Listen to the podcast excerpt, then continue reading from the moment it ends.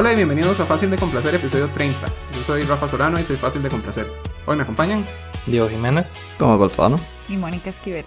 Hoy les vamos a hablar de la película Inception, pero antes, Diego, ¿qué estás viendo? Esta semana vi varias cosas. Vi la película de Sonic de nuevo. Entonces, si quieren mis opiniones, pueden ver el episodio 7. Pero sigo pensando que es de las mejores películas basadas en un videojuego. Sí me sigue gustando y si es una buena película familiar. Esa la vi en Google Play. ¿Y por qué la vio de nuevo? Porque en la casa también tenemos una rotación de películas los fines de semana. Y Dieguito la escogió. Ok. Eh, La sigo recomendando. Es de las mejores películas basadas en videojuegos. Es una escala muy baja, pero también esta semana vi un corto que se llama Destino, que no sabía de, de su existencia, pero es de Salvador Dalí y Walt Disney. Se empezaron a hacerlo en la década de los 40, hicieron unos bocetos y luego por falta de plata en el tiempo posguerra lo archivaron y los terminaron de hacer 58 años después, como en el 2003. Y es un corto de 6 No- minutos. No, no estaban un poco muertos. Ya los dos estaban bastante muertos. Uno más que otro. Pero entonces ellos lo empezaron y alguien se los terminó. Ajá. O sea, con los bocetos de Salvador Dalí y del, del caricaturista de Disney y los terminaron. Dalí tenía un dicho que decía que si lo entendéis, he fracasado. Esto lo cumples. No se entiende mucho del corto. O sea, más bien hay que leer al respecto para ver qué es lo que querían hacer, pero sí está interesante. ¿Y cuántos que dura? Seis minutos. Está en YouTube. Y duraron 52 años para hacer 6 minutos. 58 años para hacer 6 minutos. Sí parece como una obra de Dalí, o sí tiene como referencias a obras de él. Y a mí me gusta mucho el arte de él. Entonces, sí, lo recomiendo. Sí está en YouTube. Sí me, sí me hubiera gustado verlo en mejor calidad, porque la calidad no está muy bien. Parece que en Disney Plus está en Estados Unidos. Entonces, cuando venga a Latinoamérica, probablemente va a estar ahí. Y lo tercero que vi es Cowboy Bebop, que probablemente es uno de mis animes favoritos, porque no tiene tantos de los clichés. Lo empecé a ver porque pusieron la música en Spotify hace poco. Y ese soundtrack me gusta mucho. Entonces empecé a oír el soundtrack y me dieron ganas de verlo y entonces me puse a verlo. El año pasado había leído que Netflix está trabajando en una adaptación de esta serie. En teoría salía este año, pero con lo de la pandemia, quién sabe cuándo. A mí me gusta siempre leer el material original o tenerlo fresco antes de ver las adaptaciones, a ver si las hicieron bien o no las hicieron bien. Entonces me puse para refrescarla, porque aunque es de mis favoritos no, y no lo he visto hace más de 15 años, tal vez. Sí, lo he visto varias veces. Lo he visto como dos veces, como en el 2000 y como 2005, tal vez. Y ese lo estoy viendo en Blu-ray. Cowboy Bebop lo recomiendo y es de las pocas pocos animes que recomendaría a alguien que no vea anime mucho. A Rafa. A Rafa tal vez no tanto. Yo vi Pokémon. Probablemente si fuera a ver uno le diría vea ese. Ok. Entonces Diego está viendo Sonic the Hedgehog en Google Play, Destino en YouTube y Cowboy Bebop en Blu-ray.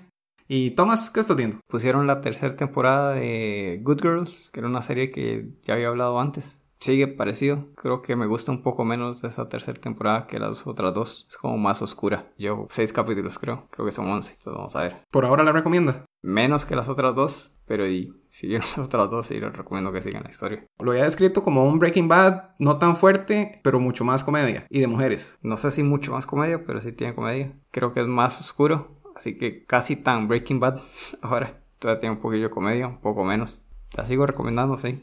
Ah, también vi más capítulos de Norseman. Me está gustando más por la historia. La comedia todavía me da un poco de gracia, no mucha, pero sí. Pero sí ya le agarré más cariño a la historia. Entonces sí la voy recomendando más. ¿Cuánto le falta para terminarla? Dos temporadas. vi una. Está bien. Entonces Tomás está viendo la tercera temporada de Good Girls y Norseman en Netflix. Y Mónica, ¿qué estás viendo? Bueno, esta semana me puse un poco intensa y vi toda la última temporada de How to Get Away with Murder. Esta era la sexta temporada y final. La empecé a ver hace como dos, tres años, que me la habían recomendado y porque es mi tipo de serie, sí, súper rápida, dramática, asesinatos aquí y allá. Creo que no es una serie tan buena, honestamente, pero es la legítima serie gringa que a uno le gusta porque lo envuelve y lo llevan toda la trama y hay más drama y asesinatos y todo se complica y uno quiere saber cómo termina todo. Eh, la última temporada la vi. Tiene un buen final, la verdad. Pensé que iba a tener un final más malo.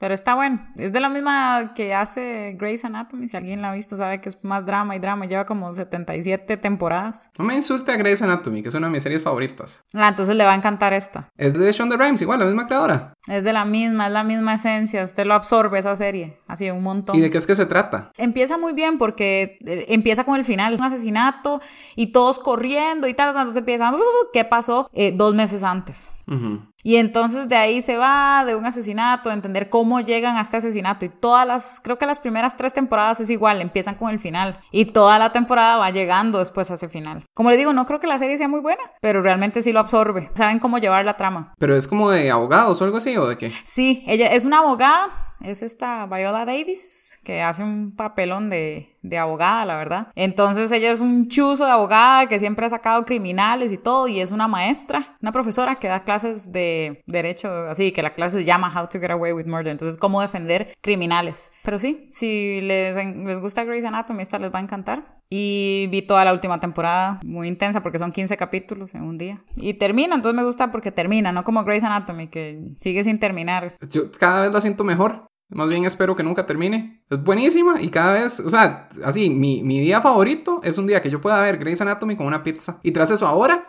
que es, ya hablé de esto hace tiempos, pero con el spin-off de, de Station 19, que me gusta muchísimo también, los veo los dos seguidos y, y me como la pizza entera.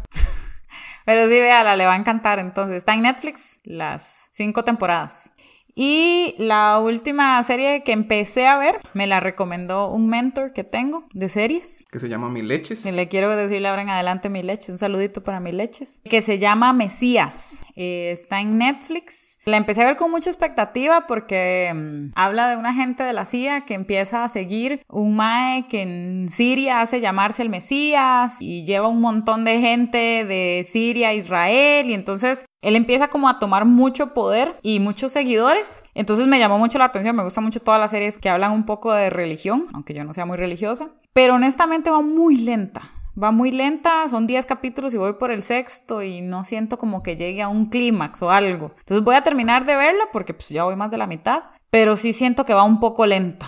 Dicen que eh, al final como que sí se pone mucho más interesante, pero mm, ténganle paciencia a ver si la próxima semana les diré si, si termina o no termina bien. Pero sí, esa la empecé a ver y todos los que les guste como este tema sale la que no sé cómo se llama esta actriz que se parece un poco a Liv Tyler, que es la que salía en una película con Ben Stiller. Eh, Michelle Monaghan. No, no, la, que es la que sale en una película de Ben Stiller graciosa, que él se casa con una mae que está súper loca y después en una... Ah, Michelle Monaghan. ¿Es esa? Pero no, no, es la de ojos claros que... Michelle Monaghan. que salió una película con Shia LaBeouf de que el, el gobierno los está vigilando. Eye. ah, sí, sí, es esa, sí, es esa. ella. Se parece a Liv Tyler. Sale ella. No, no lo veo. Sí, sí, sí, para- entonces, ¿cómo supe? Sí, tome. Pero bueno, esas son las dos cosas que vi esta semana. ¿Y Seinfeld? Vi Seinfeld, vi, pero no voy a ser injusta con Seinfeld porque vi dos capítulos. Pues, como les dije, está gracioso, sí. Pero no es como que me carcajeé y que dije, uy, pongamos otro. Ah, no, lo vi, está gracioso, sí. Impactante, no. Es que siento que tal vez no es de carcajearse. ¿Alguien se carcajea con Seinfeld? Diego, que le gusta tanto. No, de carcajadas no. Pero no pasa entretenido todo el rato. Tampoco es para ver di, un- toda la temporada de un solo. Es mejor llevarlo como un paso tranquilo. No, yo dos episodios, tampoco nos exageremos. Recibí dos episodios, el que me recomendó Rafa, el de Contest, y el de esa, el de la jacket. Sí, entonces me sacaba risas así como. Pero ya. O sea, por eso les digo, lo que lo siento es como gracioso, pero no para que ustedes digan, ah, la mejor serie que he visto en mi vida. Perdón, Diego. Thomas también lo dijo. Sí, pero es que Diego le tengo más respeto. Está bien, entonces Mónica está viendo How to Get Away with Murder, la, la sexta temporada, que la compró en Amazon Prime. Mesías, que está en Netflix. Y Seinfeld, que está en Amazon Prime. Sí. Yo esta semana vi dos películas de las que recomendamos en el top de películas. Entonces vi Do Date, que es la que yo recomendé, porque no me acordaba de qué tan buena era, ni de qué se trataba, ni de nada. Por dicho la puse en su top. Sí, no es tan buena como yo lo hice sonar, pero sí tiene sus cosas muy graciosas. Entonces sí, me carcajeé unas cuantas veces, pero no toda la película. Hay unas partes un poco aburridas. Robert Downey Jr. tiene que viajar de Chicago a California, o sea, cruzar los Estados Unidos para llegar al nacimiento de su hijo. Hay un problema, entonces no se puede ir en avión, entonces tiene que irse acompañado por Zach Galifianakis, que es el personaje más molesto del mundo. Entonces eso es parte de lo gracioso. Él no aguanta nada, entonces no le gusta que lo, que le, lo vacilen o que lo traten raro. Entonces, toda la, mayoría de la diversión viene de cuando Robert Downey Jr. se harta y se enoja con Zach Galifianakis y lo insulta o algo, no sé. Esas partes son graciosas. O sea, había un chiste estúpido que me hizo gracia, que era que... Ah, bueno, es que saque la final que se supone que es un actor en la película. Y el otro le dice algo como, ah, esto lo dijo Shakespeare, ¿ha oído de él? Y él sí, es un pirata muy famoso y se llama Shakespeare. Ay, qué malo. Entonces, son esa clase de chistes los que pueden esperar. Entonces, no la recomiendo tanto, pero si les gusta Saki Finakis, siento que es una buena película de él, pero tal vez es menos graciosa que The Hangover. Entonces, tal vez si volviera a hacer el top hoy, hubiera dicho The Hangover en vez de Do Date. Y la otra que vi fue Life of Brian de Monty Python, que la recomendó Diego y no me gustó.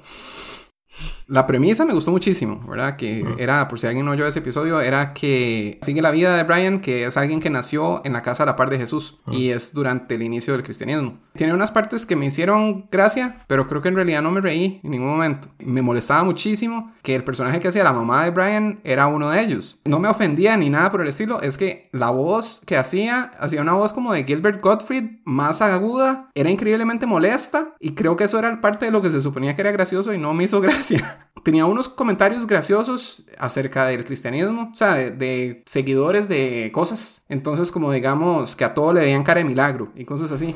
Esa clase de cosas sí me hacía mucha gracia, pero no eran de reírse, eran como de decir, ah, eso está inteligente. Buena crítica. Pero, pero eso es lo bueno, es un humor inteligente. pero el humor inteligente no debería ser reír. No necesariamente. Diego lo vio recientemente, ¿verdad? Algo que recuerde que lo haga reír. Esos toques de los milagros que dio Rafa sí me hacen gracia. El inicio me hace gracia de, los Reyes Magos también. La parte de que están escribiendo en latín me, me, hizo gracia, porque me hizo recordar del de profesor que uno le dice, no, eso es así, corrijo, corrijo. Sí, esa creo que fue la mejor parte. Que alguien está escribiendo algo en latín y no es su idioma, entonces el guarda, en vez de regañarlo por lo que lo está haciendo, le está corrigiendo la gramática. Entonces esa parte me hizo más gracia. Aunque no sé nada de latín, pero aún así entendí el chiste, pero... Mm. No, yo siento que para eso es muy fácil ponerme como, hey, puedo pensar que estoy en los 80 y esto es lo más divertido del mundo. Me es muy fácil ponerme como en los zapatos de alguien de esa época, tal vez. No era 69, creo. No, ese es 79. 79, ok. Pero en los 80 todavía era graciosa. Es que me puse a buscar para comparar y di, en esa misma época también estaba Lelutier y Chespirito. Y di, ninguno de ellos hizo nada así. Entonces creo que en eso gana Monty Python porque nunca he visto una película de verdad hecha por Chespirito. Lo más cercano era, bueno, el chanfle, por eso no cuenta. Pero me refería como a comedias así. Lo más cercano que se me ocurrió a mí era como lo de, lo de Churin Kurin Funfly, algo así se llamaba, que era de que hacían como Blancanieves parecía un teatro mal hecho, ¿verdad? No parecía una película. Mm. Y ahora, digamos, lo más cercano sería la media docena para nosotros y las películas de ellos que va, o sea, tienen un poco más de valores de producción tal vez que los que hicieron en, ese tiempo, pero la comedia y todo lo que hacen la media docena no le llega a ese nivel. O sea, me gustaría poder ver qué haría Monty Python con presupuesto de ahora, pero ellos se, se murieron varios y se desarmaron, ¿verdad? Entonces sí, estaba más interesante que buena. Y más inteligente que graciosa. O sea, era un humor inteligente, pero quitémosle lo de humor. No, sí, sí, sí hay humor. Y vi, el tercer episodio de This is Football para pelear con Thomas, pero no lo vio, entonces no puedo pelear. Entonces voy a esperarme a ver si la próxima semana lo ve. Entonces vi Do Date en Netflix y Life of Brian de Monty Python también en Netflix. Y pasamos a nuestra sección. Series viejas que hemos visto, pero no estamos viendo actualmente, pero que todos deberían de ver. Thomas. Voy a hablar de mi segunda serie favorita de drama de todos los tiempos. No, no mi segunda favorita, la segunda mejor serie de todos los tiempos de drama. Creo que es objetivo. 24.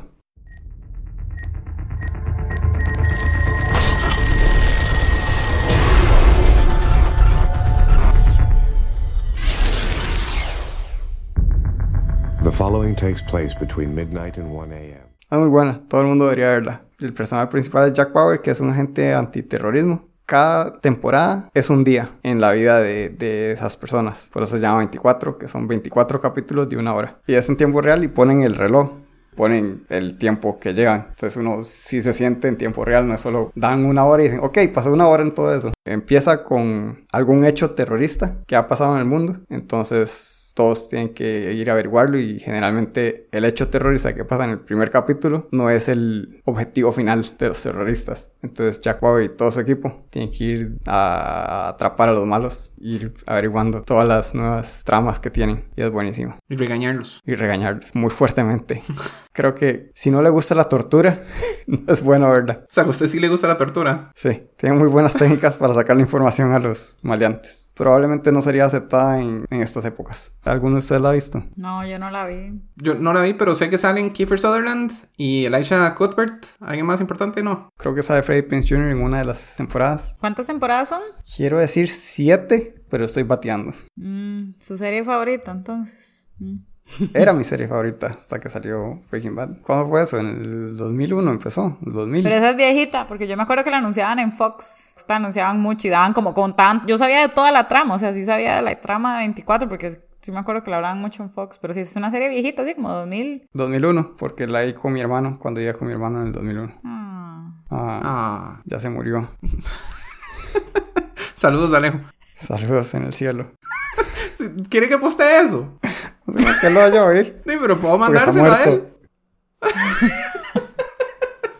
A ver, la empecé a ver casualmente. Solo puse Fox un día. Era como el día antes de que empezara la temporada número 2. Entonces estaban dando una maratón de 24 horas de la temporada 1. Y lo empecé a ver de casualidad. No sabía que era una maratón. Y yo, ah, mira, está bien buena esta serie. Y se acabó. Y dieron el siguiente capítulo. Y yo, ah, mira qué bueno. Dieron dos capítulos seguidos. Seguí viendo. Vi como 7 horas seguidas. Y ya me tenía que ir a acostar porque tenía que ir a la universidad el día siguiente. Desde eso quedé enganchado. Nunca había visto algo. Me explotó el cerebro que hubiera una serie en tiempo real. Son ocho temporadas, de verdad. Y después hubo una nueva que era como un tipo de Walking Dead que, que se pasó a hacer esta serie. Ujú. No me acuerdo cómo se llama. Y esa nueva tiene 12 episodios y supongo que no la he visto. No. Y hubo una o dos películas también. Películas de tele. No, un especial, Redemption. Entre las 6 y las 7. ¿Y por qué la recomienda tanto? Porque es excelente. Uno, por el tipo de serie que es muy diferente a cualquier otra cosa que haya visto. En tiempo real. Bueno, la acción también, pero... Es como Die Hard de hecho película, ¿verdad? He hecho serie. Die Hard es más acción. Esa tiene acción y tiene como tratar de averiguar qué está pasando y por qué está pasando. Entonces uno, y como los personajes van tratando de averiguar qué pasa, uno también va pensando quiénes son los buenos, quiénes son los malos. Diego sí la vio, ¿verdad? Yo 24 no la vi. Es de las series que quería ver. Vi la parodia del capítulo de Los Simpsons varias veces. Yo también. Es muy bueno. Y también salía Kiefer Sutherland, ¿verdad? Sí, también. Sí, es, es una serie que me hubiera gustado ver, pero, o sea, no agarré el maratón que agarró Thomas.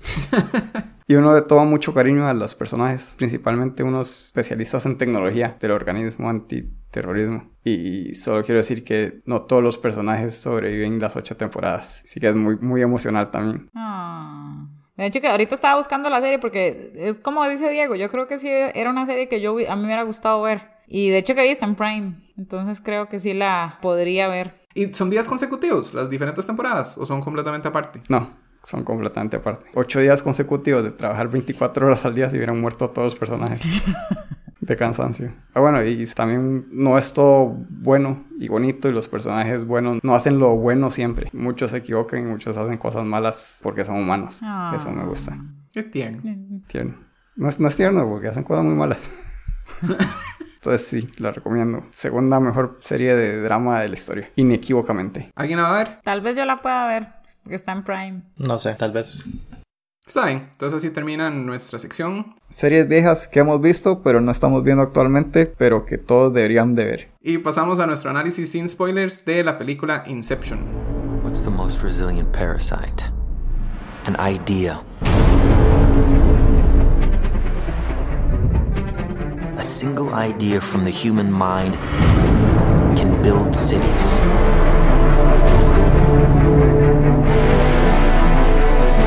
An idea can transform the world and rewrite all the rules. Which is why I have to steal it. Y esto es el trailer de la película Inception. Inception es una película del 2010 dirigida por Christopher Nolan, que también hizo un montón de películas buenas, así que las voy a decir todas. Following, Memento, Insomnia, las tres de Batman, Dark Knight, The Prestige, Interstellar, Dunkirk y este año sale Tenet. Es una película de estafas donde se forma un equipo de personas que se meten en los sueños. Diego, ¿por qué no se hizo ver esta película? Es una película que me gusta mucho. Nolan es de mis directores favoritos. De hecho, creo que no he, no he visto una película de él que no me guste. Conceptualmente me gusta mucho la película. Y es de esas películas que lo ponen uno a pensar. Entonces, sí, de eso es un gran plus, digamos. Si es complicada, Es una película complicada. especialmente si uno quiere hacer como un análisis de la película. Eh, yo la vi dos veces en el cine cuando salió y desde entonces no la había vuelto a ver. Entonces tenía ganas de verla también. Yo la vi con Diego en el cine. Probablemente la vi con mis primos y luego la vi con usted. Yo creo que la vi con usted y después la vi con mi mamá. ¿Qué le pareció a todo el mundo? Tomás. A mí me gusta, pero como lo había mencionado en el episodio pasado, como que películas que me van gustando, pero tratan de ir un paso más allá, que más bien en vez de que me guste, hace que me guste menos. Como que tratan de, de sobrepasar su, su inteligencia y hace que me parezca no inteligente. Sí me gustó, en general. Ok. Mónica. No, igual, a mí me gustó mucho la película. La había visto la primera vez y ahorita cuando Diego la dijo me emocioné de verla otra vez porque sí tenía ese como ese sentimiento de que me iba a gustar mucho. Y no, lo que creo que no es una película para verla con un poquito de sueño porque uno se duerme y se pierde una parte de la película y se perdió ya el resto, entonces. Pero puede ver el resto de la película en su sueño. Pero no, sí, hay que estar como preparado porque también es una película larguita. Entonces, sí, buena, pero sí, para verla más despiertico y todo. Bueno, sí, yo como dije, creo que la vi en el cine con Diego. La debo haber visto dos veces en el cine y la he visto otra vez un par de veces desde entonces. Me gusta bastante, principalmente por lo complicada que es, pero que todo calza. O sea, que, que uno va pensando, pero este enredo no va a tener sentido y siento que la mayoría, o sea, siento que todo tiene sentido, aunque tal vez haya ciertas partes donde uno diga, pero esto, ¿por qué tiene sentido, verdad? Entonces, eso claramente lo podemos hablar en spoilers. Me gustan mucho los actores que salen. Thomas siempre dice que cuando una película tiene actores que me llaman la atención, entonces también me gusta la película automáticamente. Y es cierto. Salen Leonardo DiCaprio, Joseph Gordon-Levitt, Ellen Page, Michael Caine, Michael Caine, Tom Hardy, Ken Watanabe, Killian Murphy. Tiene muy buenos actores, entonces sí, me gusta. Algo interesante que estaba discutiendo con Mónica es que la carrera de Leonardo DiCaprio se fue como por un camino bueno y que se pudo haber ido por otro camino.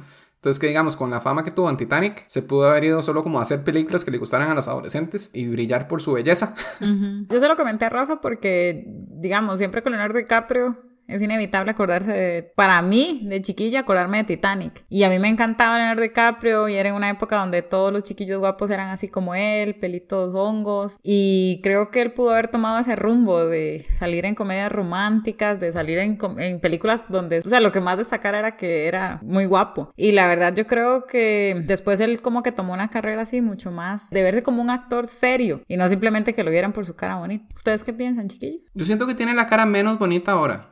Era más bonito joven, ¿verdad? O decía mía. Ah, sí, sí, sí. Es que está viejo. Es que usted qué espera, que la juventud dure siempre. Es que siento que se ve cabezón ahora. Es que se quedó sin cuello, yo creo. Me parece que era bonito, no era guapo. Ah, muñeco. No era guapo masculino, sino que era bonito. Ajá. Entonces que ahora que se ve más masculino, se ve menos bonito. Ajá, lo que digo yo. Sí puede ser. Sí, yo creo que sí puede ser. Lo digo yo. Comparándome con Leonardo DiCaprio y yo digo que Leonardo DiCaprio está mal hecho. Eh, yo creo que tiene razón, que ha hecho muchas películas buenas, pero creo que ha sido porque se ha topado con buenos directores. Porque digamos, Wolf of Wall Street con Scorsese, ¿verdad? Ya ha hecho varias con Tarantino que son buenísimas, ¿verdad? Django Unchained, el personaje de él es buenísimo y ahora Once Upon a Time in Hollywood. Entonces, di, no sé si todo se le puede echar la culpa a él de que ha tomado buenas decisiones o si es que le ha tocado suerte que los directores quisieron trabajar con él. Pero sí me parece que las películas de él han ido mejorando mucho. Diego, ¿qué piensa de la carrera de DiCaprio y de cómo giró? Sí, concuerdo, porque perfectamente pudo haber hecho comedias románticas de, de aquí al infinito y ya. Pero no sé si fue algo más de él de que quiso probarse de que él sí era un actor más serio. Es que yo le decía a Rafa, Titanic, a pesar de que es una película que no sé, que es seria y todo, pues, a mí me parece una película como de chiquillos, así como, ah, me enamoré, y, ah, sí, el barco se hundió, pero me enamoré y el amor nos unió y es graciosa, y- o sea, no sé, a mí la película me parece como que si no hubiera tenido tanto boom porque tenía una producción muy buena en ese momento, hubiera sido una película romántica nada más. Y ahí se pudo haber quedado Leonardo DiCaprio en ese tipo de películas. Pero Brad Pitt era como el chaval guapo nada más y de pronto, después de mucho tiempo de solo ser el guapo, ahora es un buen actor. Sí, él también. Él también le pasó lo mismo porque también salía en peliculillas así. Pero él sí se quedó mucho tiempo como solo el guapo. Ujú. Lo que no sé si es más percepción de uno, porque digamos, o sea, yo no tomaba a, DiCaprio en serio hasta como mucho después. No parecía como alguien serio hasta después. Pero es que aún, digamos, la película después de Titanic fue la del hombre en la máscara de hierro. Esa es buena. Por ahí está Catch Me If You Can también. Ajá. Que a, mí, me- a mí me gusta esa película. Sí, es buena. Y es con Spielberg, ¿verdad? Si no me equivoco. Es con Spielberg. Y después Gangs of New York y The Aviator. O sea, sí ha hecho un montón de películas buenísimas. ¿Saben? Entonces, volviendo a Inception, ¿recomiendan Inception? Diego, Sí. Mónica, Sí. Tomás, Sí, yo también. Para gente que esté interesada en pensar mucho. Porque si no tratan de seguir la trama, no la van a entender, ¿verdad? Entonces pasamos a la sección de spoilers. spoilers. Entonces ya todos la hemos visto más de una vez. ¿Cómo comparan cómo se sintieron al verla ahora con verla la primera vez? Yo la había visto en el cine también hace 10 años. Ahorita sí me acordaba que era muy buena. Me acordaba como muchos episodios, parte de la película, pero no recordaba toda la trama. Entonces sí me gustó porque había cosas como que sí me sorprendieron otra vez y otras como que ya eh, me, me fue más fácil entender la trama. Entonces me gustó mucho más esta segunda vez que la vi porque ya llevaba ahí como algo de que recordaba de qué pasaba, es cierto, existía esto. Entonces no se me hizo tan complicado entender la trama como las otras veces. Entonces, mucho mejor verla una segunda vez. ¿Qué parte la sorprendió? No me acordaba que pensaban que él la había matado. Entonces yo dije, ah, claro, ya, por eso recordé, no puede regresar porque ella había dicho, ajá, ajá. Y después yo decía, algo le hizo él a ella, no era solo habérsela llevado a los sueños. Entonces me acordé ya después cuando él dijo, es que yo le hice el Inception a ella. Yo, ah, sí, esa era la otra que también. Entonces es- esas cositas como que me iban recordando y como le digo, para mí fue mucho más sencillo entenderla esta vez que la primera, porque recuerdo que la primera sí me perdí un toque y como que después de que sale uno del cine uno iba preguntando, pero ¿cómo era? Entonces este era el otro, era así. Esta vez me fue mucho más sencillo entenderla. A mí me sorprendió mucho cuando salió el tren por primera vez, que ellos estaban solo en el carro y de pronto pasa un tren por la calle. Ni me acordaba que había gente mala ahí. o sea, yo pensé que era muy tranquilamente, se lo iban a llevar y lo iban a meter en otro sueño, pero no, un tren los atropelló y después un montón de gente empezó a disparar y no me acordaba para nada de todo eso. Entonces me, me hizo gracia que fue una sorpresa increíble porque yo sentía que me acordaba de todo. Diego, ¿qué tal la primera contra ahora? Eh, sí, casi toda la primera hora no me acordaba. O sea, de, de todo el primer heist. Sí, de la parte principal sí, sí me acordaba más, pero de hecho no me acordaba del personaje de la esposa. Ya vi una parte ya, ah, ok, ok, eso era, sí, no haberla visto hace tanto la hizo más, más interesante. Yo siento que de la esposa, la primera vez yo solo pensé que era una, una persona que estorbaba, que trataba de hacer todo más difícil para él. Ahora, como que me importó más la relación, como que empecé a pensar más en por qué está pasando esto y qué explicaciones tiene la relación de ellos y esas cosas, pero a eso podemos ir ahora más adelante. Tomás, la primera versus ahora. Para mí fue lo contrario. La disfruté más la primera vez. Es que como ya sabía qué iba a pasar, o sea, a pesar de que detalles no me acuerdo para nada, pero ya sabía a qué iba todo, no iba sintiendo como cada paso, sino que ya sé cuáles son los pasos, entonces no perdía toda la, emoción, digamos, de, no saber qué va a pasar y así. Entonces no me gustó tanto. Tomás siempre dice eso. Sí, es que a mí me gusta tratar de ir averiguando qué va a pasar y si ya sé qué va a pasar, pierde la gracia. Me gusta que lo sorprendan. Por eso no me gusta ver películas más de una vez y menos Con poco tiempo. Menos de una década. Ajá. O sea, si son películas que la trama no importa tanto, sí las puedo ver muchas veces, como las de comedia principalmente. Y es que es vacilón porque yo soy la persona más necia que conozco acerca de spoilers. Para mí, si me arruinan una película, es horrible. O sea, no puedo saber nada de una película antes de irla a ver. Pero después de verla, puedo verla 20 veces. O sea, no. O sea, no me importa ya saber todo, pero tengo que haberla visto la primera vez sin saber nada, sin haber visto ni siquiera el trailer. Y, y no sé, es vacilón. Yo casi no me acuerdo de la primera vez de ver esto, pero sí me acuerdo que estaba muy confundido. Esta vez lo veía como que estaba en una clase, más bien. O sea, como que iba tomando apuntes de las partes que me parecía que me pueden haber confundido la primera vez, como para ver si tenían sentido. Y yo creo que todo tuvo sentido. Tengo una dudilla ahí que, que podemos hablar un poco más adelante, que es lo único que, que no entiendo bien por qué pasaba de esa manera. Me gustó bastante. O sea, yo siento que cada vez que la veo me gusta más. Sí, con eso yo las primeras veces había pensado de que había como huecos en la lógica y ahora más bien siento que la lógica no, no tiene tantos huecos como me acordaba que tenía. Entonces, la idea es que ellos se pueden meter en los sueños de otras personas. O sea, a como lo entiendo, puede ser que cualquier persona esté dormida, está soñando, no tienen que haberle hecho nada, pero al conectarlos a la máquina, yo me puedo meter al sueño de la persona que ya está dormida. Lo único extra es que ellos a veces le hacen algo para sedarlo, para asegurarse que no se despierte al conectarlo a la máquina. Y la idea es que cuando ya están adentro, ellos tratan de engañar al subconsciente de alguna manera para o sacar información o meterla, que es a lo que le dicen Inception. Hasta ahí todo lo tengo bien Sí. y que para salir de un sueño tiene que ser o porque la persona se despertó naturalmente o porque hay como un, un kick, le dicen, ¿verdad? Que es o que se vuelca para atrás y que el oído le dice, hey, se está cayendo, despiértese. O matarlo. O si lo matan en un sueño que no está muy profundo, entonces también se despierta. Pero digamos, Ellen Page era la arquitecta de todos los sueños y Fisher siempre era el sujeto y los sueños eran de otro. Es que vamos, es ahí donde también yo creo que se puede hacer confusa la película, porque la persona que sueña no es el que está construyendo los sueños. El que está construyendo el sueño es el arquitecto, pero el arquitecto si alguien dice, ah, listo, me voy a meter en los sueños de esta persona. Si no, es lo que dice Rafa, yo soy mi propio arquitecto de mis propios sueños. Pero entonces, lo que me confunde que dice Thomas es, ¿cuál es la diferencia entre el sujeto y el soñador? ¿Es? ¿Qué dijo usted? Usted dice que el sujeto siempre fue Killian Murphy. ¿Pero por qué? No, y porque él era el que soñaba, ¿no? Él era el que tenía... Pero es que no, porque los, el subconsciente no era el de Killian Murphy siempre. O sea, todas las personas no eran de él. Digamos, el primer sueño fue de Joseph Gordon-Levitt. Era el dueño de ese sueño. Y entonces toda la gente que lo veía, lo veía a él porque él era el soñador. Hasta por eso eso a Ellen Page. Ajá, ajá. Y hasta el cuarto, hasta el cual de la nieve, es el de Fisher, ¿no? El de la nieve no era de Ames, el sueño, más bien. O sea, el que se quedaba, más bien era el. Qué bien que pudimos aclarar todo, ¿ah? Después de verlo por... Por- Sí dijimos que era complicada de analizar, pero en el nivel anterior a ese, ellos le hacen creer Pero vayamos Sí, al, está- al- al más básico. Al primero, cuando meten a Ellen Page por primera vez. Y están solo Ellen Ajá. Page y DiCaprio. Ajá. El sueño es de Ellen Page, el sujeto es DiCaprio. El sujeto es el que tiene el subconsciente ahí metido. Ajá, ok, ok, ok. ok. Yo creo que sería entretenido compartir el sueño con alguien más. O sea, sí no sé las reglas de compartir el sueño dentro de un sueño, pero ya eso suena medio loco para hacerlo ahorita. De ahí lo que me llamaba la atención era alargar el tiempo, ¿verdad? Que, que en cada capa más adentro tiene más tiempo. Entonces, digamos que él vivió toda la relación que tuvo con la esposa de 50 años o algo así, y fue en un minuto en la capa de afuera. Entonces, es como una forma fácil de alargar su tiempo. Puedo haberlo aprovechado en algo más. Se meta el sueño con una profesora de francés y aprenda francés o italiano. Ah, qué bueno es Diego. Yo pensé que iba a empezar a tener un affair con la profesora de francés. Podría tenerlo, tiene todo el tiempo. Pero Diego, todo bueno, aprende otros idiomas. De hecho, que a mí me gustan mucho la- las reglas de los sueños. Y una que dijo DiCaprio es, usted en los sueños no se acuerda cómo llegó aquí. Y eso yo sí siempre siento que, que pasa en los sueños. O sea, a mí sí me ha pasado decir, hey, esto es un sueño, como de que me percato que es un sueño, pero me despierto. Pero ese, ese tipo de reglas. Hay otra regla que una vez escuché en un capítulo de Batman, la serie animada, que siempre he intentado hacerlo y no lo logro. Dicen que usted en los sueños no puede leer. Ajá, yo también me sé esa. Siempre trato y siempre creo que sí Y puedo. se me pero no olvida sé. que tengo que leer algo. Pero dicen que en los sueños uno no puede leer.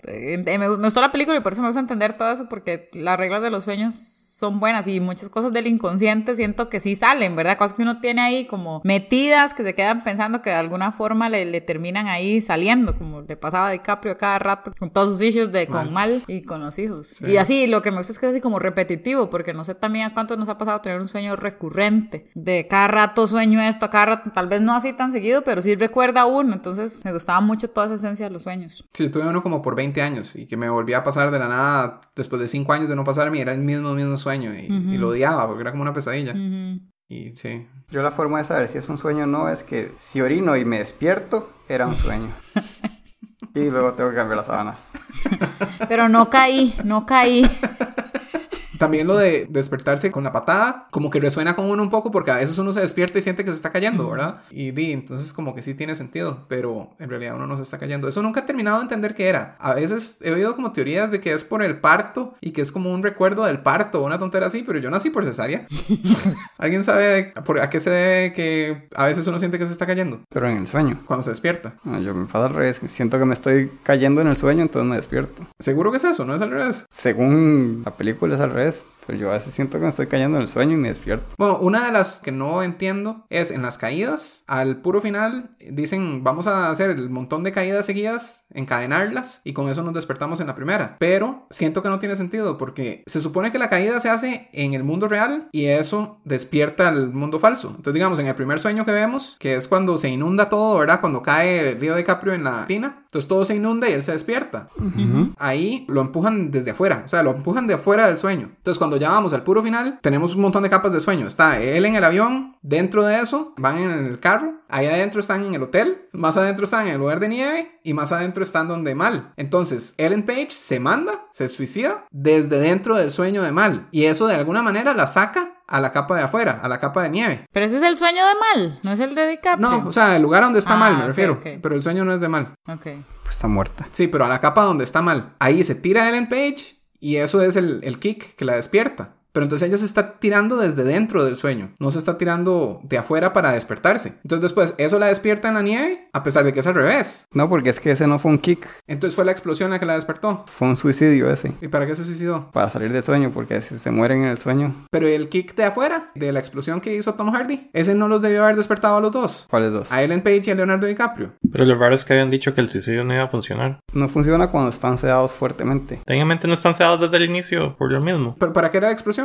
Creo que era solo un suicidio. No, era la caída. Yo creo que lo de Tom Hardy, la explosión era para caerse, pero no hacía falta porque nadie iba a estar en un nivel más adentro. O sea, lo de Leo y Ellen meterse fue... O sea, yo siento que en algún momento la película confunde si la patada tiene que pasar afuera del sueño o adentro del sueño. Digamos, me parece rarísimo que al principio de ese sueño, dentro del avión, que después de que matan a Saito, bueno, que le disparan, Tom Hardy dice voy a sacarlo de su miseria y dispararle, ¿verdad? Y Leo dice no, no se puede porque aquí tenemos que esperar a que el vuelo termine, algo así. Porque no va a haber caída en el avión, sino que tienen que despertarse naturalmente porque pasaron ocho horas o lo que sea. Eso era por, porque estaban muy sedados. Ajá, por eso. Entonces no tenía que haber caída en el avión para despertarse. Se despertaron porque pasaron las ocho horas y dejaron de estar sedados. Pero entonces después la caída de la microbús era para despertarse de ahí hacia el avión o para despertar a los que estaban en el hotel. No es que el kick tiene que ser simultáneo. O sea, tiene que pasar en el nivel más adentro y en el nivel más afuera. Yo creo que esa es la lógica. No, porque cuando el primero, el de la, el de la tina, cuando se inunda el lugar ese, no hubo kick. Y eso fue lo que despertó a Leonardo. Solo fue, lo boto en la tina, entonces eso lo va a despertar. Y entonces lo que sea que esté pasando adentro se acaba y se despierta. Entonces yo creo que el kick no funciona si la persona no está consciente en el nivel más adentro. Entonces por eso cuando la microbús empieza a caer, no se despiertan porque ellos no están ahí. Pero entonces ¿por qué no se despertó Joseph Gordon-Levitt? Estoy armando hoyos aquí. Y si la piscina es Honda, ¿por qué no es Toyota? Qué malo. O sea, si están viendo lo que digo, que a veces la patada tiene que estar afuera del sueño, a veces tiene que estar adentro y a veces no tiene sentido porque si no se despertaron porque no estaban conscientes, ¿por qué no se despertó Joseph Gordon-Levitt? Ay, qué desmadre. No, creo que es que lo del carro no fue la patada cuando chocó con la baranda. Chocar con la baranda era el aviso y la patada. ¿Se acuerda que cuando choca con la baranda, que Yusef dijo que él no afecta el oído interno y que entonces por eso la caída sigue sirviendo? Y después se tiran y oyen todo lo que está pasando y el movimiento. Y Leonardo dice: Hey, esa fue la primera patada. Vamos a tener que esperar a que toque con el agua. Pero entonces la primera era una patada. Aún así, no era la primera vez que esa camioneta volaba por los aires. Entonces, no debió haber habido tres patadas más antes de esa. Eso yo sí lo pensé porque un montón de veces la camioneta hizo así y más nada. Fue hasta allá cuando va así para atrás. Que me hizo mucha gracia que yo se vuelve a ver a todo el mundo y vieron lo que pasó y todos están dormidísimos. ¿verdad? Entonces yo siento que esas partes no tienen sentido. Creo que hay muchas cosas de la película que no tienen sentido. Semi relacionado a eso, cuando están dando vueltas en el carro, van como flotando dentro del carro, entonces van flotando también dentro del sueño. O sea, todo el sueño está flotando. O sea, van flotando en el sueño del carro y en el sueño del hotel. Pero no solo ellos, el sueño está flotando. O sea, el hotel está flotando. Por eso es que los malos que no son personas también están flotando.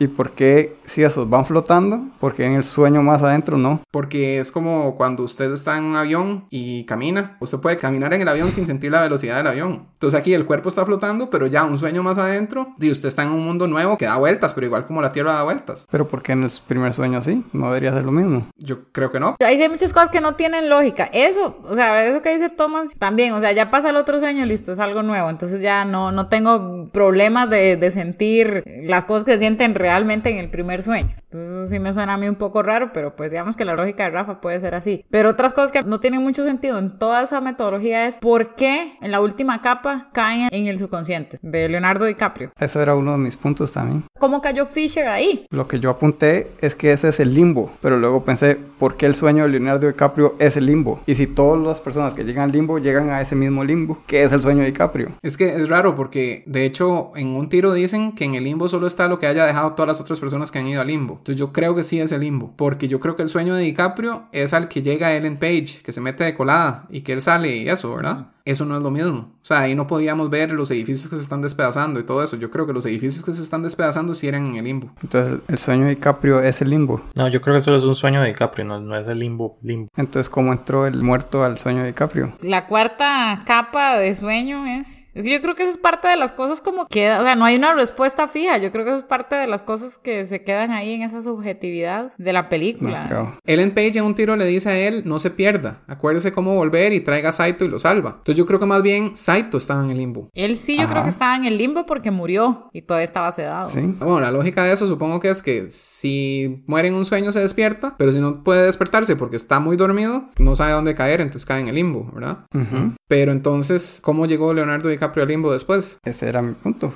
Que él solo se durmió y apareció en el limbo. Entonces, el sueño de él es el limbo. Pero ahora sí estamos hablando del de Saito. Es que era el mismo lugar. No, No, sé. el, el de Saito es como el coso japonés al final. Pero lo raro es que cuando caen Ellen Page y DiCaprio en el agua, pareciera que es el mismo lugar a donde cayó Leo al principio, que es como en la playa. Ah, creo que ya entendí una cosa. Primero era donde estaba Fisher, era el sueño de DiCaprio. Ajá, correcto. Ellen Page y Fisher salieron No sé cómo llegó Fisher al sueño de DiCaprio, pero DiCaprio se murió en el sueño de arriba, sin haber salido. En el de la nieve. Ajá, ¿Cómo se murió? No, no se murió. por la explosión. Pero eso no es un kick. Eso no sería el mismo kick que despertó a... Ah, ok, no, si vamos con la regla de que el kick tenía que pasar de adentro, Ellen Page se tiró, ahí fue su kick. Eso no es un kick, es solo un suicidio, una muerte. Yo creo que no. El kick pasa afuera, la muerte pasa adentro. Yo creo que no, porque si se muere, No, pero a Fisher cuando está en el sueño de DiCaprio le dicen que ese es su kick, que lo aprovecha, algo así, ¿no? sí, lo tiran y ese es su kick. Y después lo despiertan de afuera con el defibrilador, Entonces no se están suicidando. ¿no? Bueno, pero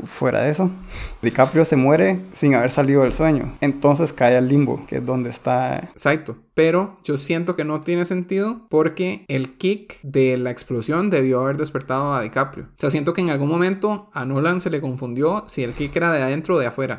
Y empezó a hacerlos al revés. Porque digamos, al final, ¿cómo se despertaron en el avión? Solo porque pasaron las ocho horas. Pareciera. Entonces Leo dijo, no, tenemos que apurarnos ir a hacer todo esto, porque si no, esta gente en ocho horas nos va a matar. Y igual, igual tenían que aguantarse las ocho horas. Y de hecho, Yusef dijo, ya no puedo esperar más, me voy a tirar, espero que haya sido suficiente tiempo, ¿verdad? Y se tira con la microbús. Pero suficiente tiempo de qué? Si lo que importaba era la patada de afuera. Y no había patada porque era que se despertaran. Entonces yo siento que sí hay un problema ahí de cuándo funcionan las patadas, cuándo tienen que estar adentro, cuándo tienen que estar afuera. Y aún así, si usted dice que, que fue que Ellen Page se suicidó, ¿por qué Ellen Page se suicida y vuelve a la capa de nieve? Pero Leonardo DiCaprio se suicida y va al limbo.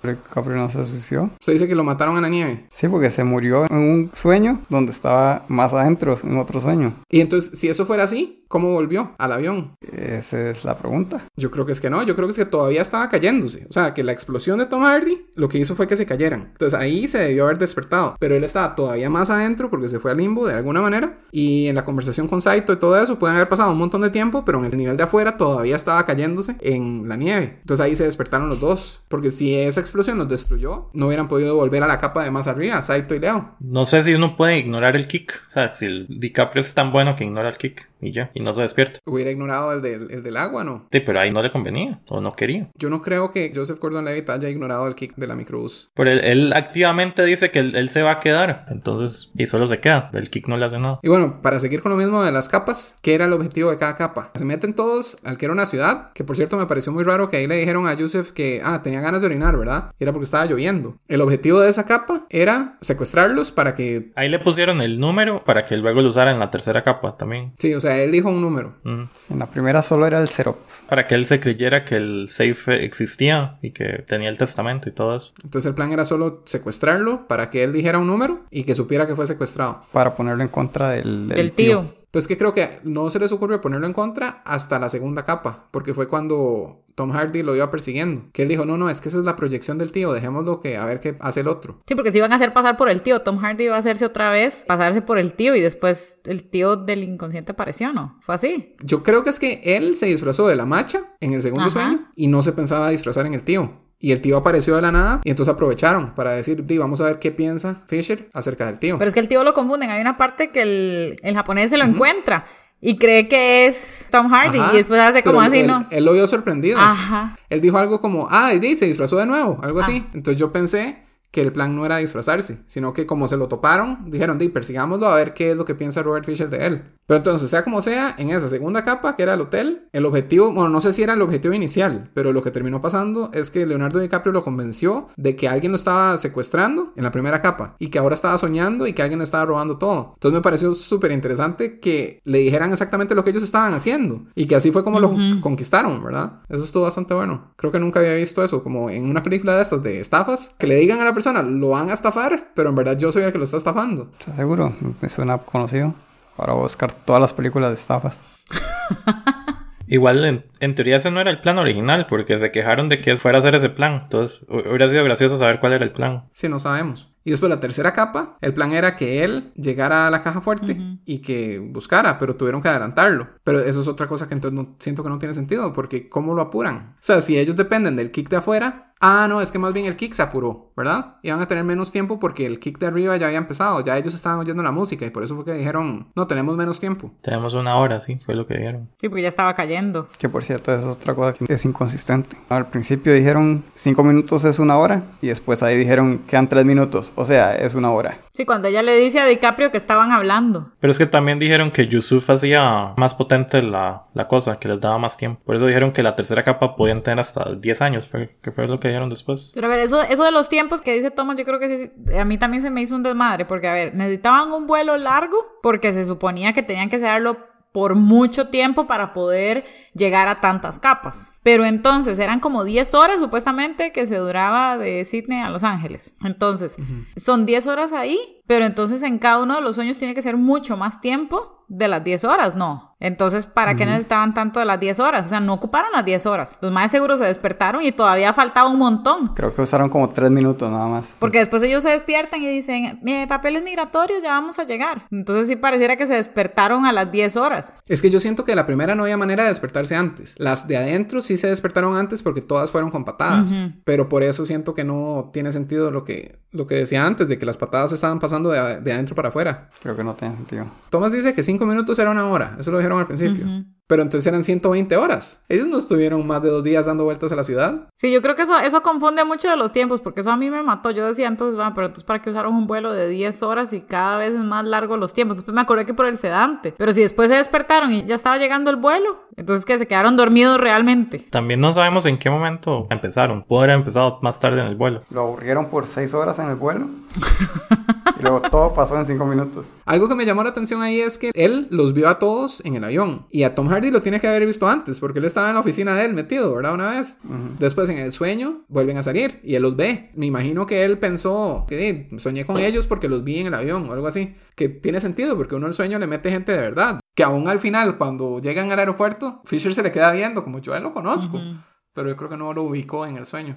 A mí algo de lo que me gustó era que Fisher estaba entrenado para protegerse de personas como ellos. Entonces me gustó que en el sueño los maes iban así todos tranquilos, de listo, vamos con el plan y llegaron unos maes y empiezan a disparar. Y claro, era buenísimo porque lo querían matar para despertarlo. Me gustó mucho como esa forma que llevaron de que los millonarios también se, se entrenaban en ese tipo de cosas, ¿verdad? De que, ay, sí, por si alguien se mete en mis sueños, pareciera que era ya en ese momento, si era algo cultural de, de, de entrenarse. Y el toque de, de DiCaprio de montarse en eso. De decirle, pero acuérdese, yo lo Ajá, entrené. ajá. ¿verdad? Yo lo preparé para esto. Recuerde, recuerde, le decía, sí. Inclusive su primer instinto fue agarrar la pistola y ya. "Ah, me va a matar para que- despertarme de una vez. Esa parte me dio bastante tensión, ¿verdad? Porque uno, uno en verdad sentía se va a matar y va a arruinar todo, va a ir a dar al limbo y se jodieron. La película en general estuvo bastante tensa. Me, me gusta por eso. A mí me gusta la, la, la caída del, de la vanesa, porque es estilo supercampeones, ¿verdad? Va cayendo y uno, y uno, no, no, Ah, es como una hora que dura, en la vida real de uno duró es cayendo.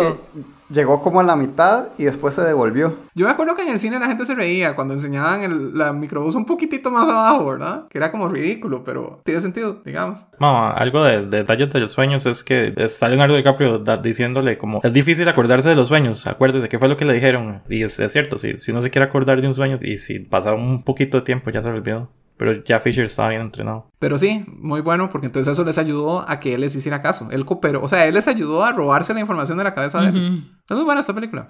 Ojalá algún día la logre entender. Por eso digo que hay que poner mucha atención, pero no tanta. Pero a mí me gusta ese concepto de como de Inception, porque yo estoy segura que cuando yo estaba en el colegio, a mí me empezó a gustar un ma solo porque soñé con él una vez. Se lo juro. Y yo recuerdo que una vez soñé con él y yo, qué raro. Y llegué a la escuela, al colegio y yo lo veía guapo y guapo. Y, y, o sea, en serio, yo estoy segura que fue por esa vez que soñé con él. Entonces, no sé si a veces sueños que tenemos como que se nos quedan ahí, ¿verdad? En, en la mente. Y o como, ah, se me ocurrió una idea. Y no sé si viene también de ese mismo sueño. Claramente nadie lo puso ahí, ¿verdad? Fue uno mismo. Pero sí estoy, de Diego. Yo no lo garantizaría. Yo estoy entrenado, no sé usted. Pero sí, sí, esas, esas ideas. O sea, por eso me gustaba tanto el concepto ese de plantearle una idea y. Ah, se le ocurrió a usted, no, no fue a mí, ¿verdad? Algo que me llamó la atención que estuve viendo en otros reviews que nunca había pensado es que el tótem de DiCaprio era el trompo, pero el trompo era de mal. Ujú. Él como que heredó el tótem de ella. Y a cada rato le daba vuelta para ver si era el mundo real o no. Pero eso no era el tótem de él, ese era el tótem de mal. Era el anillo el de él. Sí, yo nunca lo había notado. Lo leí antes de ver la película. Yo ahora que sabía que el anillo era el tótem de él, me fijé en todas las escenas y si no logré ver el anillo o no logré ver la mano sin anillo, lo devolvía y lo volvía a ver. Yo vi, duré cinco horas viendo la estúpida película ahora. Y sí, en cada sueño él sí tenía el anillo. Entonces, si él tenía el anillo, sabíamos que era un sueño. Entonces, digamos, en, en, uno de los casos que me funcionó fue cuando él le dice a Ellen Page que están en un sueño y que ella no sabía. Yo ya sabía porque yo vi el anillo de, de Leo. Lo único que vi es que en la última escena no se le ve la mano. No, pero se le ve cuando se baja del avión. En el pasaporte, cuando está dando el pasaporte. Exacto. ¿Y si lo tiene? No lo tiene. Entonces yo creo que sí es el mundo real. Pero yo nunca había notado eso. O sea, ahora que sabía, lo busqué. No lo hubiera notado si no fuera porque sabía. Pero tiene sentido. Pero entonces, ¿para qué giraba el trompo cada rato? ¿Por diversión? O sea, era como su tótem de cariño. Como su pero yo creo que ese tótem no funcionaba. Pero igual funcionaba al revés. Los otros son como muy instantáneos. El saber si están bien o están mal. O sea, solo es como tocarlo y cambio el de que darle vueltas y quedarse esperando. Pero yo no entendí por qué daría vueltas infinitamente si era un sueño. Porque el arquitecto sabría que no da vueltas infinitamente. No tiene sentido, por eso yo siento que ese tótem no, no tenía sentido o no funcionaba como él nos decía o no sé. Al final, él gira el trompo y se le queda viendo y de pronto le importan más dos hijos y se va. Uh -huh. Entonces creo que el punto, o sea, supuestamente el director dijo, el trompo se queda dando vueltas y se corta la, la escena. Algo así decía el guion. La idea no era que se tambaleara, se tambaleó. Entonces uno puede pensar, ya se va a caer, entonces es el mundo real. Pero creo que el punto de todo es que a él le dejó de importar. Uh -huh. Él giró el trompo y dijo, nah, ya no me importa, voy a ir a ver mis uh -huh. hijos. Entonces no le importa si está en el mundo real o no. Pero no sé, ¿ustedes qué piensan? ¿Está en el mundo real o no? Yo honestamente pensaba que no, hasta que ustedes dijeron lo del anillo. y me arruinaron lo que yo pensaba. Porque sí, yo pensaba como que, él se quedó ahí en la última capa, él no... O sea, simplemente pa, el kick ya y todos listos, vamos en el avión. Entonces yo dije, no, no, esto es que el maestro se quedó en el limbo. Y ya después de un tiempo ya a él no le importaba si se quedaba o no se quedaba en el limbo. Era lo que él quería, era estar con los hijos. Era poder entrar al país sin tener ninguna bronca. Si fuera el limbo, si fuera un sueño, lo que fuera, ya no le importaba. Ya estaba harto, seguro, de, de estar en ese desmadre.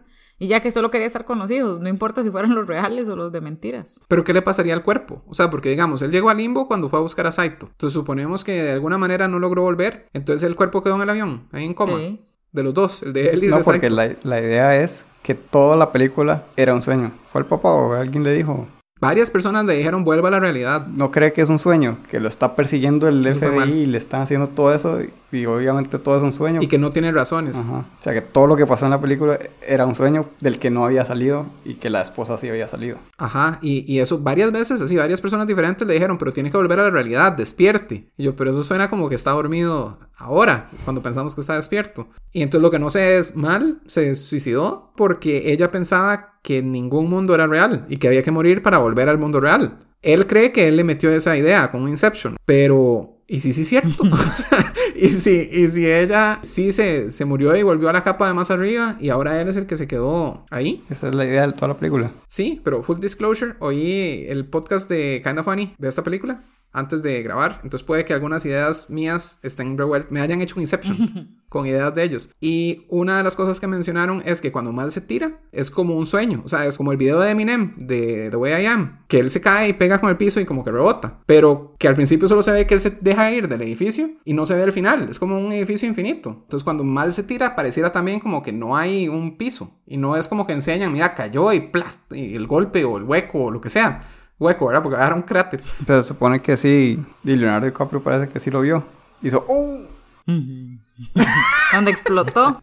Yo creo que, uh -huh. yo creo que hizo ¡Uh! porque se tiró. No uh -huh. se le quedó viendo a ver si yo sobrevivía. creo que hizo ¡Ah! Uh. Ajá, yo siento que hizo como toma, así. ¿Sí? ¡Ah! ¡Uh! Eso debe haber dolido. Pero no sé. Entonces, no, lo que no sé es si, si sí es cierto que Mal está en un nivel más arriba esperando que él se despierte. Creo que esa es la pregunta de la película. Uh -huh. La idea general. De hecho, yo la empecé a ver pensando en eso esta vez. Y digamos, esa escena sí, porque me parece que el plan de mal está muy bien hecho. De que voy a certificarme con tres psiquiatras de que no estoy loca. Voy a arruinarle Ajá. la vida para que usted se mate. Quitarle a los hijos. Porque ya no va a tener que tomar la decisión de dejar a los hijos para irse con ella. Algo así le dijo. Uh -huh. Y la, una escena que nunca le había tomado importancia es cuando va a reclutar a Tom Hardy. Que entra como en un callejón pequeñito. Y, o sea, que no parece como de verdad. Se siente como si se estuviera haciendo más pequeño, pero... Sí, como que ¿por qué existiría ese callejón? Exacto. Y luego casualmente llega Saito a, a salvarlo. Lo mismo dirían de muchas calles de Costa Rica. no sé si sea algo, pero sí me llamó la atención ese, ese callejón tan pequeño ahí. Tal vez estamos en un sueño ahora. ¿Ves? ¿Cómo va a existir el coronavirus? Entonces, ¿mundo real o no mundo real? No hay forma de saber. No, para, para mí sí es mundo real. O sea, el anillo para mí sí es del tótem. Aunque no tiene tanto sentido tampoco. O sea, sí, sí creo que es, porque ahora sí veo que en cada sueño él tenía el anillo. Pero se supone que uno tiene un tótem porque el arquitecto del sueño puede simularle el tótem. Y usted sabe que no es el real. Más o menos como lo de Saito con la alfombra. La alfombra no era el tótem, pero así fue como él supo que estaba soñando. Gracioso que una alfombra fuera el tótem y anda la alfombra por todo lado. Inception, Aladino. Porque el arquitecto le pondría un anillo a él en los sueños. O sea, nada tiene que ver, porque pareciera que la persona va con su ropa, va con sus cosas. Entonces me imagino que el anillo él lo tiene que haber diseñado. Él tiene que haber dicho, voy a ir al sueño con un anillo. Entonces, ¿por qué su tótem es algo que él se pone conscientemente cuando va a los sueños y no se lo pone cuando está en el mundo real? Si la idea es que él no sabe si es el mundo real o es un sueño. Probablemente siempre lo anda en el mundo real, solo anda en el bolsillo. En los sueños decidan darlo ahí para que Nolan le dé una pista. Pero... No sé, es porque entonces en teoría uno pensaría que el anillo en el sueño pesa diferente de lo que pesa el anillo en la vida real. Porque si no, él pensaría, él siempre se ve el anillo y pensaría, ah, estoy en el mundo real porque este anillo pesa lo que debe pesar. Pero entonces, ¿por qué también se lo pone? No, el, el anillo tiene que pesar lo mismo en todos los sueños, en la vida real. Esa es la gracia del tótem. No. Sí. La gracia del tótem es saber si es un tótem falso. O sea, si estoy en un sueño o no. Porque entonces la idea es, usted es un arquitecto, hace un sueño y me mete en el sueño y yo no sé que estoy en un sueño. Entonces yo saco mi tótem y si pesa diferente que pesa en el mundo real, sé que estoy soñando. Entonces quiere decir que usted me hizo un tótem y me lo metió en la bolsa. Ok, sí, tiene razón. Disculpe.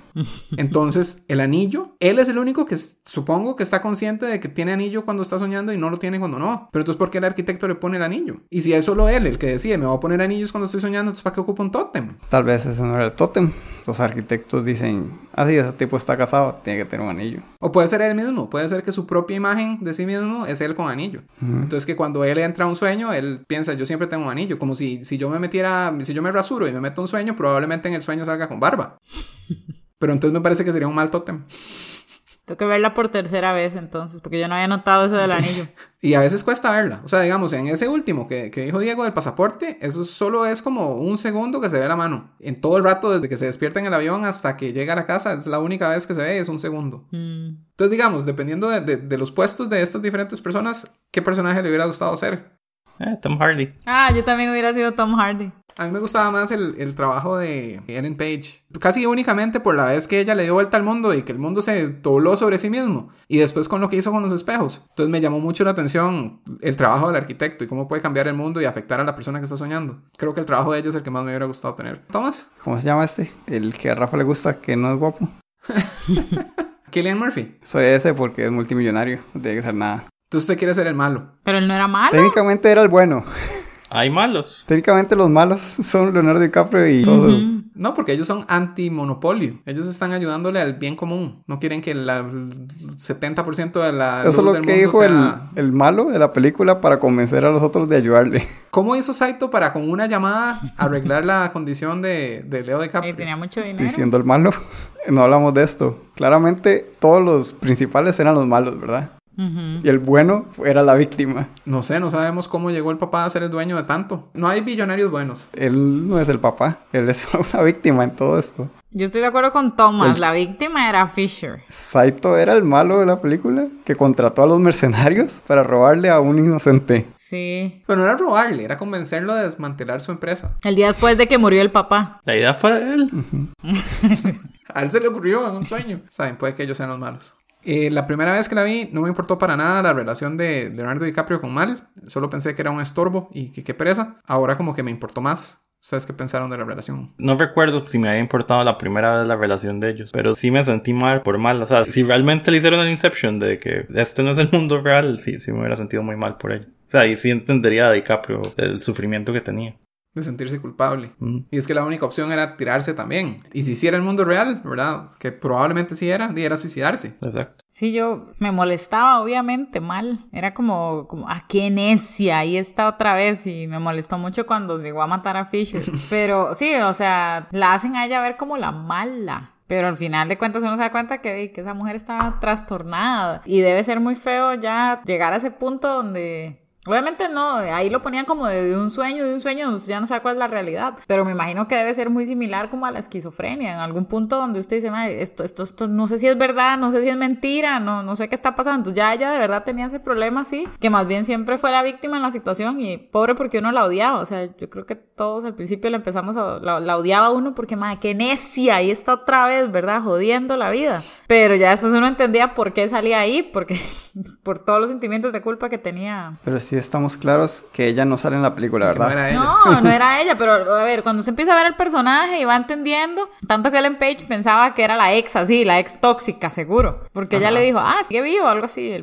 no, está muerta. Ah, entonces ya uno empieza a entender, pero cuando usted va viendo el personaje, la primera vez usted la odia. Aunque ahí me pareció un poco tonto lo que dijo Arthur, porque le dijo, no, está muerta, eso es una proyección de él. Sí, pero siempre iba a ser una proyección de él, porque no la ve aquí en el cuarto metida a la misma aguja, ¿verdad? Entonces, obviamente, no era que era ella en el sueño. Sí. ¿Cómo iba a llegar ella al sueño si no estaba ahí? O sea, la, la mal que odiábamos era una proyección de él. Exacto, sí. Lo que no sabemos es qué pasó con la real, porque hasta cuando llegó él a lo que yo pensé que era el limbo, pensé, ¿será que esta es la verdadera mal? Pero, ¿por qué estaría en el limbo? Entonces, yo creo que la verdadera mal, si está viva todavía, tendría que ser en una capa más afuera, o sea, que en verdad sea un sueño. ¿Y qué piensan de la idea de tener una relación de 60, 50 años, yo no sé cuántos años, con alguien en un mundo así? O sea, él en un tiro le dijo, ella le, le reclamó que usted me prometió que íbamos a hacernos viejos juntos. Y él le dijo, sí, y lo hicimos, ¿verdad? Y los enseñan a ellos súper viejos caminando juntos por la ciudad esa que armaron. ¿Qué piensan de eso? ¿Será suficiente? O sea, ya cuando se despiertan y son jóvenes de nuevo, que ya se divorcian. O se suicida ella y él dice, no me importa, ya hice suficiente. ¿O qué? O sea, no creo. O sea, ¿por qué se van a suicidar? si fue solo una... ¿Eso hizo mal? Sí, pero no porque dijo, ya viví suficiente con este, ya me aburrí. y es como vivir una vida. Entonces, ¿qué está preguntando? Di qué significa hacerse viejo con alguien pero en un mundo donde no está afectando su cuerpo. Entonces, después cuando se devuelven al mundo afuera, ya pasaron 80 años o quién sabe cuánto dentro, para ellos solo pasaron unos minutos. Entonces, ahora ¿qué hacen? O sea, ¿cómo siguen una vida después de haber vivido 80 años con alguien sin solo pasó un minuto? Tiene razón Rafa, ma. usted se despierta y dice, han pasado 50 años, hicimos viejos y va todo de nuevo, otra vez, otra vez a hacernos viejos. Digo, sueñan algo parecido, como la gente con Yusuf, de que esa era la realidad de ellos, no era la realidad de afuera, sino de que se iban a meter, sí, siempre. Pero ahí yo siento que lo que hacían era como, ya estamos viejos, metámonos aquí y nos sentimos jóvenes. Entonces estaban viviendo con la misma gente, pero jóvenes. Porque jóvenes, eso no es una cámara del tiempo. No sabemos. Se metían y eran viejos. No creo, yo creo que cada quien lleva el cuerpo que quiere. Entonces, ¿usted cree que se metían ahí siendo viejos y en el sueño eran jóvenes? Es un sueño, A lo Black Mirror, sí. ¿qué importa? Eh, no sabemos. Bueno, respondiendo a la pregunta de Rafa, creo, Si había una pregunta, porque ni yo sé. tal vez. O sea, yo creo que sería aburrido vivir 80 años con la misma persona en un lugar vacío, sin nada, donde todas las decisiones que uno toma funcionan. No hay nada aleatorio ni nada que uno no controle, porque ellos dos estaban soñando y ellos dos estaban en control de todo. De hecho, con el apartamento dicen, eh, nos gustan los edificios y nos gusta la casa y no tenemos por qué escoger. Entonces, Algo que no me quedaba claro ahí era que él decía, nosotros hicimos todo esto. O Ellen Page le decía, pero ustedes hicieron todo. ¿A qué se referían? O sea, él solo decía, voy a imaginarme una casa, aquí está la casa. O en verdad tienen que construir. tienen que conseguir peones y de todo y construir la casa. No sé cómo. O sea, ¿qué significaba hacer eso? Porque hicieron miles de edificios que ahora de pronto se estaban derrumbando. Ellos que solo cerraban los ojos y ya aparecían los edificios, ¿o, o qué? Yo creo que tenían que hacerlas, pero con magia. Es que no sé, porque normalmente el arquitecto despierto decide el plano de la ciudad y lo que sea, y después cuando ya entra a dormir ya el plano está, ya el sueño existe. Pero entonces en este mundo que era solo un espacio vacío, ellos llegaron y empezaron a construir pero estando adentro. Entonces sería solo cerrar los ojos y ya, o como cuando Ellen Page dobló el mundo. Sería como lo que hizo Ellen Page. ¿Y por qué no llegó el subconsciente a matarlos? Esa es una pregunta que tengo. O sea, ¿por qué estaban solos? sí, el por qué estaban solos, sí creo que es un hueco ahí. Y Saito va a dar al limbo. Se supone que en el limbo solo están las cosas que otras personas trajeron. Pero él tenía guardaespaldas y de todo. ¿Quiénes eran los guardaespaldas? Eran una proyección de él. No tiene sentido tener proyecciones si está en el limbo. No. Y eran más jóvenes. O sea, no eran como guardaespaldas de la edad de él o algo. O más viejos, que era que él llegó y ya estaban ellos ahí. No sé. Todos crecieron con él. Por eso digo que hay que pensar mucho hasta un punto y luego ahí dejarlo. ¿Qué? Si uno se pone a analizarlo demasiado, no calza. Hay que pensar más o menos. Es como piense, piense, pare, pare, pare, pare, pare, pare, ya. Yo tengo otras cosas que no me gustaron o no tienen sentido. Me cayó mal DiCaprio de que solo hacía todo a escondidas y tenía secretos que iban a matar a todo el mundo. Sí, es que cuando Ellen Page le dice, pero usted sabía todo esto antes de meternos y no le dijo a nadie, ¿verdad? Entonces no les había dicho que mal lo estaba persiguiendo en todos los niveles y que si se morían, se morían.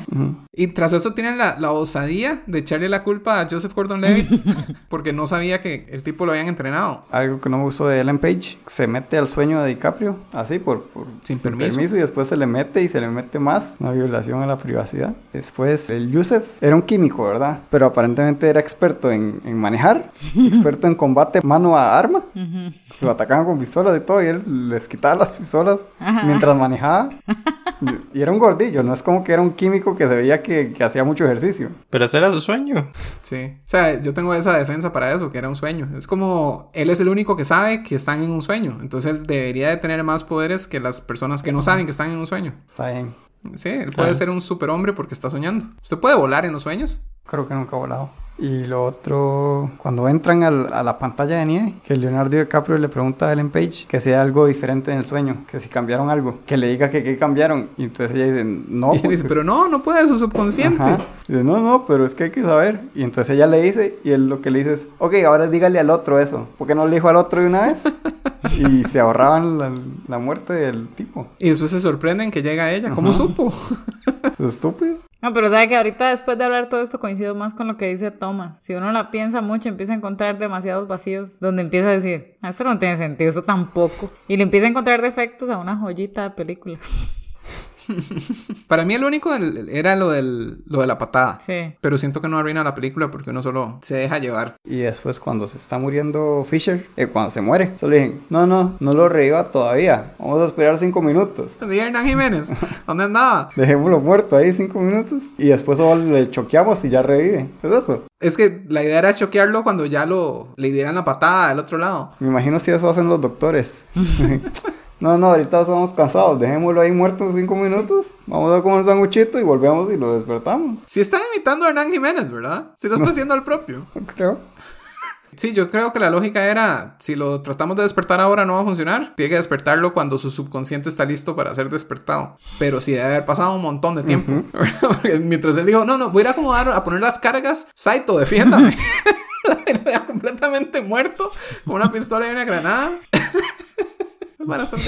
Entonces, digamos, parece que lo que hemos hablado lleva a tres posibles finales. Ajá. O todo es real y DiCaprio llega y ve a sus hijos por primera vez y toda la cosa. O nada era real y cuando se muera DiCaprio se va a volver a topar a mal. O la mitad era real, pero que DiCaprio se quedó muerto. Entonces, si DiCaprio no logró volver, Saito tampoco, ¿verdad? Siguiendo esa lógica, debe haber llegado a un avión donde estaban todos, pero Saito y DiCaprio quedaron en coma para siempre. Y aterrizaron y de todo, y ahí están en coma y nadie sabe explicar por qué. Y los demás viven su vida normal. Sí, excelente. Eso no la veo. ¿Por qué no la ve? No. Qué buen argumento. ¿No son esas las tres posibilidades? Sí. No, no había pensado esa tercera. No me la creo. Pero no, no creo que solo hayan aterrizado. O sea, para mí Saito ya tenía preparado ese caso y los llevan a un hospital y los dejan ahí en coma tranquilitos para cuando despierte. Tendría algo de sentido porque si llegaban a estar en el limbo, de- deberían de tener alguna posibilidad de volver algún día. Y Saito era el dueño de la aerolínea. Una de las teorías que he visto es que los niños tenían la misma edad en la imagen que él tenía en la cabeza de cuando no volvieron a ver y al final cuando sí los ve. Entonces que claramente todo era falso, que todo era un sueño. No, pero sí son actores diferentes. Sí se ven un poquito más viejos. Yo no lo noté, pero sí es algo que aclara alguna gente que son otros dos actores con otras edades. Pero uno en la película yo creo que piensa, es hasta la misma ropa, ya es como la misma imagen que enseñaron antes, pero no, son otros actores. Pero la ropa sí es diferente. Pero uno ni lo piensa, uno solo se acuerda de, ya vi esta imagen antes y parece que sí son actores diferentes. Entonces eso da más fuerza a la versión de que todo era real. No hemos dicho que toda la película no sabemos qué pasa. Suponiendo que todo es real, era para obtener un objetivo. Ni sabemos si ese objetivo funcionó. El trabajo de ellos era meterle la idea y eso sí lo hicieron. Ahora no sabemos si él la va a hacer. Ajá. Pero eso está fuera de las manos de DiCaprio. Saito se metió para verificar que lo hiciera, igual se murió. Tú no sabes. Pero aún así se despierta y llama por teléfono. No, tal vez tuvieron una conversación ellos en el limbo. Algo interesante de esta película es así como los efectos visuales en ciertos momentos que al menos creo que es lo que más me llama la atención a mí. Digamos, mi momento así favorito es cuando la microbús está cayendo y que entonces el hotel empieza a dar vueltas y toda la tortura para Joseph Gordon-Levitt de ir volando y tratando de pelear contra enemigos mientras el cuarto va dando vueltas y me parece increíble esa escena. ¿Alguna escena a ustedes que, que sean sus favoritas? Así, de cosas que afectan la física, digamos, de la película. O puede ser su sueño favorito. Bueno, de, de lo- la física es- creo que es como lo, lo obvio. lo- el sueño primero de Ellen Page, que es como la parte visualmente más impresionante creo que de la película. Cuando le da vuelta al mundo y lo pone de boca abajo y pone los espejos y quiebra el espejo. Sí, es bueno. Diego, Me gusta mucho al, al inicio cuando cae en la bañera y el efecto del agua, como algo de, de afuera y trae otro elemento al sueño. y ese es el primer efecto que vemos en la película. Mm. Sí, es el que deja como claro qué es lo que va a pasar en esta película y cómo funcionan. Mónica, no, no se vale, ya no tengo, ya de... eran las tres. Ah, eran, los, eran los tres, ah, sí, cuando le damos la vuelta al mundo y cómo calza perfecto. O sea, le puede gustar como cuando llegan a una pantalla de nieve y todos mágicamente son expertos esquiadores. Esquiando. Es un sueño. La gente puede volar en los sueños. Le queda la microbús que va cayendo, pero ya la dijo.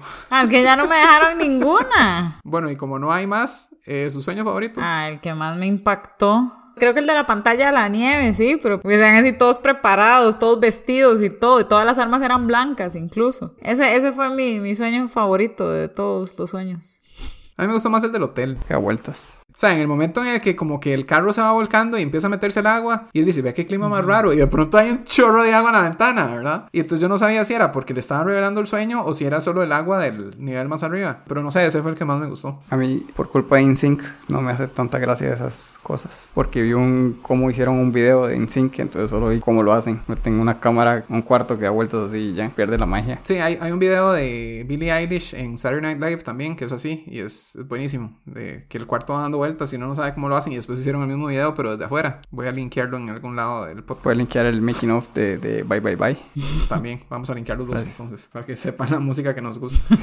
Billie Eilish y NSYNC. Diego, ¿tiene algo más que decir de sueños? No, el, el del hotel es el que más me gustó. Me gustó mucho el toque de que Joseph Gordon-Levitt le había enseñado a Ellen Page el toque de las escaleras y lo usa ahí mismo en el hotel también. Ajá. Aunque ahí me parece súper estúpido que él sube las gradas y llega al final con el malo y después le enseña el guindo y le dice, paradoja. Como si el malo estuviera. Ah, sí, mira. Es como que fuera su catchphrase, ¿verdad? Como, ay, paradoja y lo deja caer. Eso me pareció estúpido, pero me gustó mucho que usaran esas escaleras. ¿Cómo se nos hizo tan tarde? Y tratando de explicar que era un sueño. Es gracioso porque Mónica al principio dijo, no, no deberíamos de ahondar mucho en todo porque se nos va a hacer larguísimo. Y después ahondamos en todo y se nos hizo larguísimo. Entonces parece que a todos nos gustó, pero que entre más hablamos de ella, menos nos gusta. ¿Opiniones finales, Mónica? Peliculón, sigo pensando que es una buena película. Sí, siento que no hay que pensarla demasiado. Y hablar con ustedes me hizo darme cuenta que creo que tendría que verla una tercera vez para ver lo del anillo. No, no, no me había percatado de eso. Y ahora esto lo- hace rato estoy pensando que todo lo que pensé no era así. ¿Usted qué pensaba antes de lo del anillo? Para mí era que no, que sí se había quedado en el limbo. Para mí él no había vuelto, pero ya no le importaba volver o no. Pero cómo quedarse en el limbo significaba llegar a donde están los hijos. O en el sueño, en un sueño ahí. O sea, porque al final cuando él pone a, a darle vueltas, hace trompo, ya él, él está viéndolo ya es para asegurarse que no está soñando. Después ya no le importa, ya. Qué pereza estar sufriendo si sí o si no, reviviendo esto. Mejor ya lo quiero vivir. Ok, Pensé que estaba diciendo que pereza. No, no, no, ya, ya, ya, chao, ya terminó este podcast. Diego, opiniones finales. Me gusta mucho. Visualmente, los efectos visuales son muy buenos. O sea, todavía se, son muy chivas. Ver los edificios en los sueños de Ellen Page. Me gusta mucho la premisa. Me hubiera gustado más cosas en este universo, pero claramente esta película no ocupa una secuela, sino di así como historias alternas, probarse información con el equipo. ¿no? Ajá. Sería buenísimo porque pareciera que hay más gente que también lo hace, ¿verdad? No son solo ellos. Exacto. Todos entienden el concepto de estar en un sueño y de todas esas cosas. Y el mismo Michael Caine lo hacía cuando era joven, me imagino. McCookane. Sí, se prestaría para un montón. Michael Caine. Se prestaría para, para un montón de historias interesantes. Mm, Pero sí, esta película no, no ocupa una secuela, claramente. Pero sí, el universo sí me parece muy interesante. Tomás, ¿qué piensa? Opiniones finales. Pienso lo mismo que pensé en el momento en que la vi originalmente. Me gusta, es buena, pero llega un momento en que trata de hacer un paso más de hacerse más clear de lo que debería ser y eso me lo arruina. ¿Cuál fue el punto en el que lo perdieron? Originalmente, creo que en la última vez que dijeron, ok, metemos un sueño más, ya estábamos en un punto máximo y se fueron más allá y no tenía sentido. Pero usted dice cuando fueron al sueño de Leo a recuperar a... Ajá. Entre más profundo se iban, más inconsistencias y en ese último sentí que todo era inconsistente. Ok. Pero entonces, o sea, lo que le hubiera gustado es que en el nivel más arriba de ese no lo mataran, sino que algo se resolviera de otra manera. Ajá. No solo decir, de ya, se murió, se jodió y terminamos la película. Sí, no, así no me hubiera gustado que terminara tampoco. Y ahora que la vi por segunda vez, ya sabía que iba a eso, así que no la disfruté tanto. Pero sí, en general sí me parece una buena película. A mí me sigue gustando bastante. No creo que la vea pronto, pero sí quiero volverme a poner a, a, ver análisis. Porque sí siento que hay cosas que tal vez alguien entendió mejor que nosotros, o no sé, de todas estas inconsistencias que le hemos estado viendo. Entonces quiero investigar un poco más. Pero no sé, siento que cada vez que uno la vuelve a ver, como que trae más cosas para ayudarse a explicar las cosas. Entonces sí, me gusta. Entonces a todos nos gustó mucho. Y así termina nuestro episodio de Inception. Muchas gracias por escucharnos. La próxima semana, uno de nuestros oyentes, Oscar Solano, nos envió la película que quiere que veamos. Nos pidió que viéramos Durante la Tormenta. Así que no se pierdan nuestro episodio la próxima semana de Durante la Tormenta, que es una película española que está en Netflix. Recuerden que pueden enviarnos sus comentarios y sugerencias a fácildecomplacer.gmail.com. También estamos en Facebook, Spotify, YouTube, Instagram, en todo lado. Estamos en Twitter, yo soy arroba Rafa Solano, Diego es arroba Diego JC, Tomás es arroba THOBAKO y Mónica es arroba Moeski86. Y nos despedimos, yo soy Rafa Solano. Diego Jiménez. Tomás Bolzano. Y Mónica Esquivel. Y hasta luego.